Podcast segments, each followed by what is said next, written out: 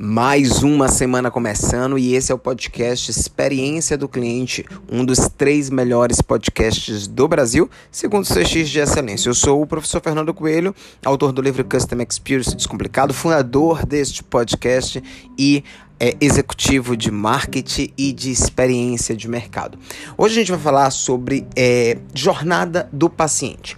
Antes da gente falar sobre jornada do paciente, é importante você entender com como é e o que é a experiência do paciente. A gente falou na semana passada no podcast é, sobre esse tema, mas recapitulando, eu acho importante a gente colocar aqui que a experiência do paciente ela é um conjunto de toda e qualquer percepção que o paciente vai ter do atendimento que é oferecido desde o primeiro contato, que pode ser no Instagram, pode ser é, pelo WhatsApp, pode ser por telefone, até o final da consulta. Então passa ali por contato inicial, marcação, consulta, espera, feedback e todos esses elementos. E aí você deve me perguntar assim, Fernando, ok, e como é que eu melhoro a jornada desse paciente? Eu separei aqui seis passos que são mega importantes. O primeiro passo é você conhecer o perfil do seu paciente. Porque vão ter pacientes que vão preferir ser atendidos uh, digitalmente, vão ter pacientes que vão preferir ser atendidos é, presencialmente, outros por telefone. Inclusive, tem um dado é, da pesquisa Panorama Clínicas e Hospitais que mostra que 37% hoje dos brasileiros preferem marcar consultas por telefone.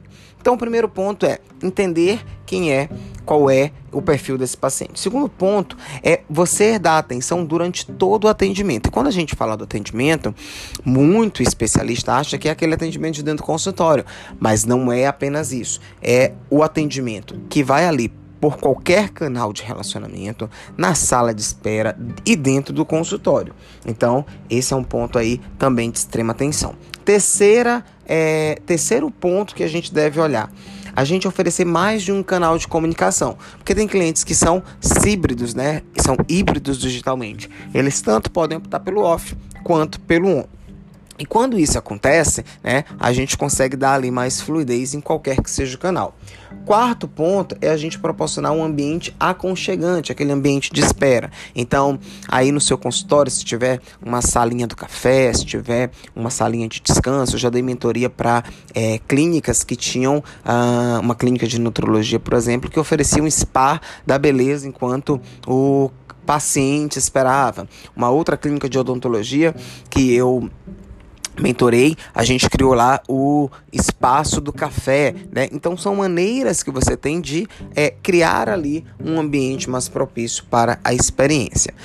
Esse quinto ponto que eu separei, ele é extremamente importante, porque muita clínica e muito hospital é, não consegue fazer com que o time performe bem porque não tem procedimentos operacionais padrão. E isso faz parte do que a gente chama de design de experiência. Então, o quinto ponto que eu trago para você é crie procedimentos operacionais padrão de experiência de entrada, experiência de execução, experiência de saída, experiência de marcação.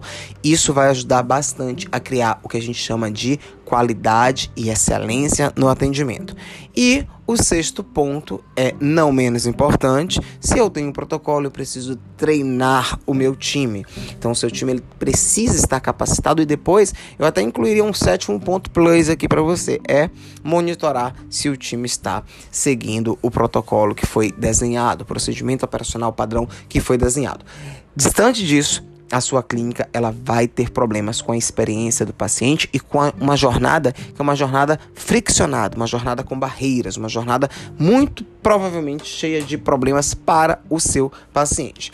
Esse foi o nosso podcast experiência do cliente dessa semana falando sobre jornada do paciente. Se você gostou, já compartilha no seu Instagram, no seu LinkedIn, no grupo do seu amigo. Se você tem algum amigo que é da área da saúde, compartilha também esse podcast com ele e acesse o meu Instagram, Coelho Fernando Falou, arroba Coelho Fernando Falou, que lá tem várias outras dicas para você.